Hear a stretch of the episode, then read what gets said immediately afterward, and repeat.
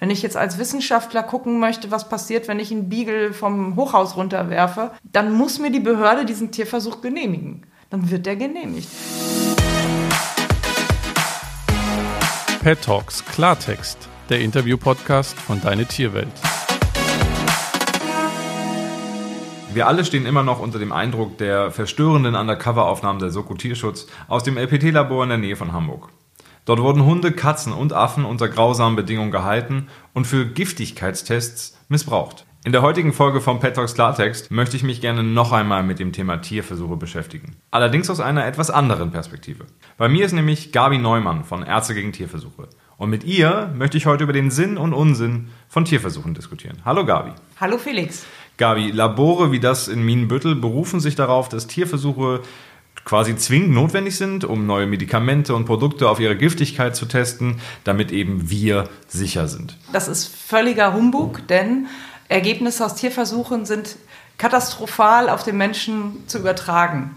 Und was, heißt, was heißt das? Die Übertragbarkeit, also es gibt ganz, ganz viele Studien, die belegen, dass die Übertragbarkeit der Ergebnisse aus dem Tierversuch äh, auf den Menschen wirklich verschwindend gering ist. Das heißt, wenn wir jetzt auf die Medikamentenentwicklung gehen, ist es so, dass 95 Prozent der Medikamente, die sich im Tierversuch als sicher und wirksam äh, äh ergeben haben, ähm, dass die äh, in der anschließenden Testung am Menschen durchfallen, weil einfach äh, sie nicht wirken oder aber hochgradige Nebenwirkungen beim Menschen verursachen. Und von diesen 5 Prozent, die dann auf den Markt ge äh, gegeben werden. Fällt immer noch ein Drittel noch mal raus. Ähm, also insofern ist das ist die Übertragbarkeit, die ist einfach nicht gegeben. Ich bin Tierärztin. Ich weiß, dass Tiere untereinander schon komplett unterschiedlich reagieren. Und man weiß ja selber, dass selbst Menschen untereinander sehr sehr unterschiedlich reagieren. Dass, dass Mann und Frau, ähm, alt und jung und äh, ja, es ist ja selbst, es ist ja zum Beispiel selbst bei, bei, bei Antizeckenmitteln der Fall, habe ich letztens erst gelesen, dass zum Beispiel der, die Antizeckenpille, die mein Hund kriegt, auf keinen Fall meine Katze kriegen darf. Richtig, genau. Ja, Hunde und Katzen zum Beispiel. Es gibt ganz viele Medikamente, die das eine Tier total gut verträgt und beim anderen Tier verursacht dieses Medikament äh, entweder Vergiftungen oder aber Krebs oder was auch immer. Ne? Also insofern gibt es da ganz, ganz viele Unterschiede innerhalb der Tierarten. Aber dann ist die Frage, wie es dann funktionieren soll. Also die Argumentation ja. hinkt dann ja tatsächlich massiv. Wenn das von Hund zu Katze schon ein Riesenthema ist, ja. wie, wie geht das dann von, von Beagle auf, auf uns? Ja, richtig. Ja, ne? also die Argumentation hinkt total. Ähm, deswegen verstehe ich das auch nicht. Brauchen wir denn dann überhaupt Tierversuche? Die Frage ist nicht, brauchen wir Tierversuche, sondern die Frage ist, also das ist ja eine absolute Gefahr, dass der Tierversuch gemacht wird. Der Tierversuch wird quasi als äh, dazwischen geschaltet, um den Menschen zu schützen. Und äh, dadurch äh, impliziert der eigentlich eine Sicherheit, die überhaupt nicht gegeben ist. Also deswegen ist es, ist es absolut fahrlässig, den Tierversuch durchzuführen. Es gibt heutzutage ganz, wirklich moderne Methoden, die den Menschen im Fokus haben, die mit menschlichen Zellen arbeiten. Da gibt es also, oder aber wir können ja schon mal beginnen mit, mit Bevölkerungsstudien, es gibt Patientenstudien, es gibt ja ganz tolle ähm, bildgebende Verfahren, CT, MRT, ähm, dann gibt es das sogenannte Mikrodosing, da kriegen ähm, gesunde ähm, Freiwillige ähm, ein, ein Mittel, äh, verabreicht, aber in so einer ganz minimalen Menge, dass da überhaupt noch nichts passieren kann. Ähm, aber man kann dann mit den Messmethoden, die es heutzutage schon gibt, kann man halt schauen, wie wird ähm, der Stoff aufgenommen, wie wird er verteilt, wie wird er verstoffwechselt und wie wird er wieder ausgeschieden beim Menschen und nicht beim, beim Beagle oder beim, beim Affen. Und äh, ich kann von einem Patienten eine Hautzelle nehmen, kann diese Hautzelle dazu bringen, dass sie sich, äh, dass sie wieder auf Stammzellniveau zurückprogrammiert wird. Und dann gebe ich verschiedene Nährmedien dazu und äh, kann dadurch steuern, dass diese, äh, diese Stammzelle sich zum Beispiel in Nierenzellen oder in Leberzellen, in Herzzellen, in Hirnzellen oder sonstiges entwickelt. Und diese Zellen, wenn, die, wenn das dann mehrere sind, die können dann richtige kleine Mini-Organe bilden, die auch wirklich die Funktion übernehmen. Also es gibt zum Beispiel Mini-Herzen, die schon schlagen können oder aber Mini-Nieren, die Urin bilden. Das gibt es heute alles schon. Und diese kleinen Mini-Organe, Die sind aus Zellen eine, eines bestimmten Patienten haben die sich entwickelt. Das heißt, die haben auch die Information von diesem Patienten. Das heißt, wenn ich jetzt einen nehme, der zuckerkrank ist, dann haben diese, dann hat zum Beispiel die Leber oder äh, hat, hat dann eben auch diese Zuckerkrankheit. Und dann kann ich daran Forschung betreiben. Und das ist individualisierte Forschung, personalisiert. Das klingt jetzt alles äh, höchst medizinisch fachlich. Also kurz zusammengefasst, äh, es ist möglich, diese Tests an menschlichen Zellen durchzuführen, ohne Menschen quasi als Testobjekte ja. benutzen zu müssen. Genau, ich brauche nur Zellen vom Menschen. Warum machen wir dann überhaupt noch Tierversuche? Das ist, äh, äh, da kann man nur wieder von Lobbyismus sprechen. In Deutschland ja ein sehr, sehr großes Thema, dass halt überall eben Leute sitzen, die am Tierversuch Geld verdienen. Das sind noch nicht mal die Wissenschaftler, die einfach auf der Gehaltsliste stehen oder na, die da ihr Geld rausziehen. Ähm, äh, sondern auch ähm, Laborbauten, wenn man das mal sieht. Die kosten meistens zweistellige Millionenbeträge, wenn so ein Tierversuchslabor gebaut wird. Na, also da, da verdienen ja auch Leute. Es gibt, man kann, ich kann eine Maus im, in einem Katalog bestellen. Ich kann sagen, ich möchte die und die Veränderung haben und kann mir die mir bestellen. Und dann ist natürlich auch solche ja, Zuchtstationen, die verdienen natürlich auch ihr Geld damit. Und deswegen ist auch der Kampf gegen Tierversuche so ein bisschen David gegen Goliath. Richtig, genau, so ist das. Aber ihr seid gerne David. Wir sind gerne David, ja, weil ähm, unser Motto ist im Interesse von Mensch und Tier. Das heißt halt, äh, ja, natürlich aus ethischen Gründen, aus Tierliebe sind wir gegen Tierversuche, aber für uns ist auch der Mensch wichtig, weil wir einfach sehen, dass das der falsche Weg ist. Also wenn, wenn wir na, den Menschen in den, in den Fokus stellen, dann gibt es so tolle Methoden, die viel effektiver sind, die viel günstiger sind und die auch zu schnelleren Ergebnissen führen als der Tierversuch. Tierversuche, die Ergebnisse kriegt man häufig erst nach Wochen oder Monaten oder sogar Jahren. Tierversuchsfreie Methoden sind sehr, sehr schnell äh, von den Ergebnissen her. Und ähm, deswegen, ich, wir sehen ja, wir sehen ja das, na, das Leid der Menschen, die, das, die Hoffnung auf Heilung und, und es ist, äh, kann ich nur noch mal sagen, ich finde es echt fahrlässig, dass man mit diesem, mit diesem Leid spielt, mit dieser Hoffnung spielt der Menschen und, äh, und denen vorgaukelt, dass die Tierversuche sinnvoll sind, weil das sind sie nicht. Die Übertragbarkeit ist einfach viel zu schlecht äh, das hat einfach nur was mit Zufall zu tun. Ja, es kann mal sein, dass, dass wir genauso reagieren wie der Hund. Aber das, das, das wissen wir nicht unbedingt. Das wissen wir erst, wenn an uns getestet wurde. Äh, das Gesetz muss, muss einfach geändert werden. Das ist eben, ne, es, es ist nicht so, dass wenn es ein Gesetz gibt, dass das automatisch richtig ist, sondern es gibt auch viele Gesetze, die sind einfach Schwachsinn. Und in dem Falle ist es sogar grob fahrlässig für den Menschen. Tierversuche in Deutschland werden alle genehmigt. Und nicht es, kontrolliert.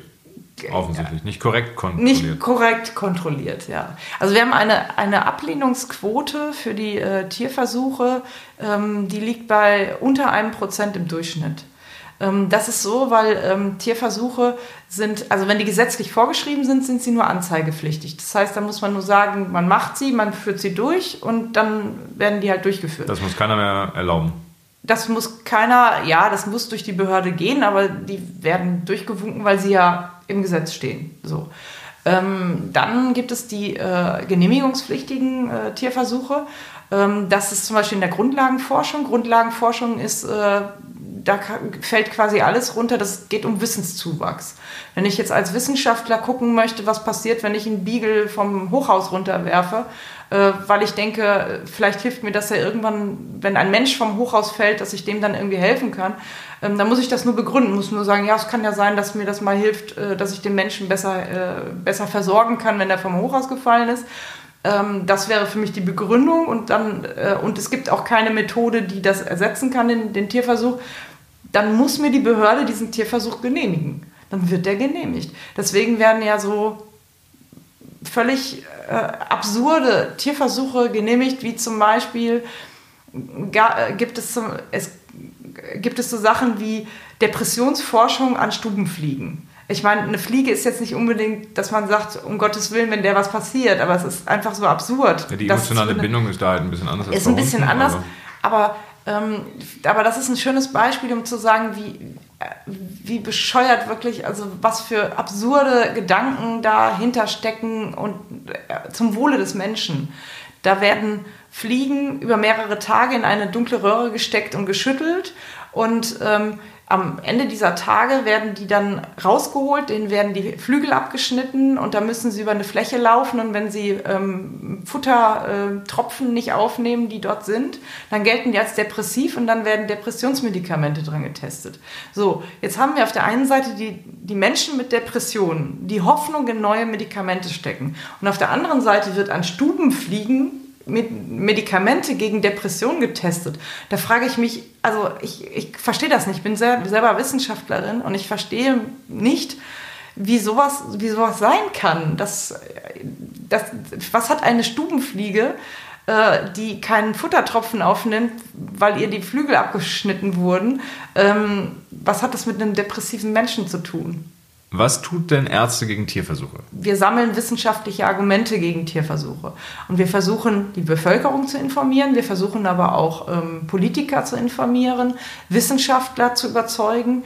Also wir versuchen auf ganz, ganz vielen Ebenen ähm, Überzeugungsarbeit zu leisten. Wir haben auch ein internationales Netzwerk.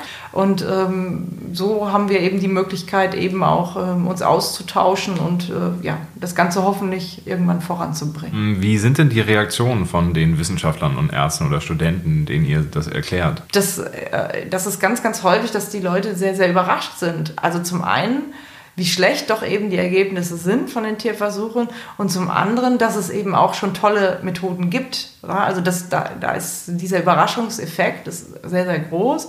Ähm, ja, und dann gibt es halt äh, diejenigen, die dann eben weiß ich nicht, nicht, sich nicht überzeugen lassen, ne? die eben wirklich in diesem System drin sind und die, die auch gar nicht unbedingt diskutieren wollen. Ja. Welche Möglichkeiten hat jeder Einzelne, was gegen Tierversuche zu unternehmen? Also wie, wie kann ich zum Beispiel garantieren, dass ich keine Kopfschmerztablette nehme, die an Tieren getestet wurde oder kein Waschmittel nehme, wo ein Beagle äh, dran vergiftet wurde oder diverse Hunde? Also das Einzige ist die Kosmetik. Ähm, da ist, äh, besteht die Möglichkeit, dass man darauf achtet. Da gibt es Positivlisten, dass man guckt, äh, welche äh, Kosmetika sind nicht an, an Tieren getestet worden. Wobei im Endeffekt ist alles schon mal irgendwann im, im äh, Tierversuch getestet worden, sogar Wasser oder Olivenöl. Bei den Medikamenten sieht es anders aus, weil da sind die Tierversuche gesetzlich vorgeschrieben. Das heißt, es bringt auch nichts, wenn ich dann eben krank bin und die, mein Medikament nicht nehme. Das heißt, es gibt keine Pille in der Apotheke, die ich Nein. kaufen kann, wo kein Tier drunter gelitten hat Nein. vorher. Nein, gibt es nicht. Aber das heißt nicht im Umkehrschluss, dass man diese, dass man keine Medikamente nehmen sollte. Das wäre das wäre für die eigene Gesundheit natürlich äh, nicht gut. Ne? Also insofern. Ähm, ja, was, was kann man noch machen? Äh, man kann äh, über sein Wahlverhalten kann man auch einiges beeinflussen. Ne? Also das, äh, da sollte man schon drüber nachdenken, welche Partei wird gewählt. Ähm, wir empfehlen keine Parteien, das machen wir nicht, aber man kann schon in den äh, äh, schauen, wofür steht die Partei äh, im Bereich Tierversuche. Ne? Also insofern, das wäre auch eine Möglichkeit. Was auch schön ist, ist einfach Leute zu informieren, ähm, Vorträge zu organisieren, wo wir dann eben Referenten hinschicken. Das ist toll. Äh, wir haben äh, deutschlandweit äh, 19 äh, AGs, ähm, Arbeitsgemeinschaften, die halt vor Ort Infostände organisieren und sowas. Und ähm, äh, da kann man, die freuen sich immer über neue, äh, neue Mitglieder. Auch wir als Organisation, wir sind ein gemeinnütziger Verein. Wir freuen uns natürlich auch über neue Mitglieder. Und da muss man nicht Arzt sein, man kann auch äh, als Fördermitglied bei uns Mitglied werden, weil je mehr, wir, je mehr wir wachsen, desto größer ist unsere Außenwirkung. Also das ist einfach, äh, ne, wir, wir freuen uns über jeden, der uns unterstützt und äh, im Kampf eben gegen die Tierversuche. Ja, ich glaube, damit sind wir auch schon am Ende unseres Gesprächs angekommen, Gabi. Vielen, vielen Dank für deine Zeit. Ja, gerne. Und ja, ihr habt es gerade gehört. Ihr könnt äh, Ärzte gegen Tierversuche unterstützen als Fördermitglied im Kampf gegen Tierversuche. Ansonsten macht ihr das gleiche, was ich hier eigentlich mache seit drei Wochen, nämlich die Flagge hochhalten, das Thema nicht untergehen lassen und präsent sein damit. Und in diesem Sinne, das war's. Bis nächste Woche.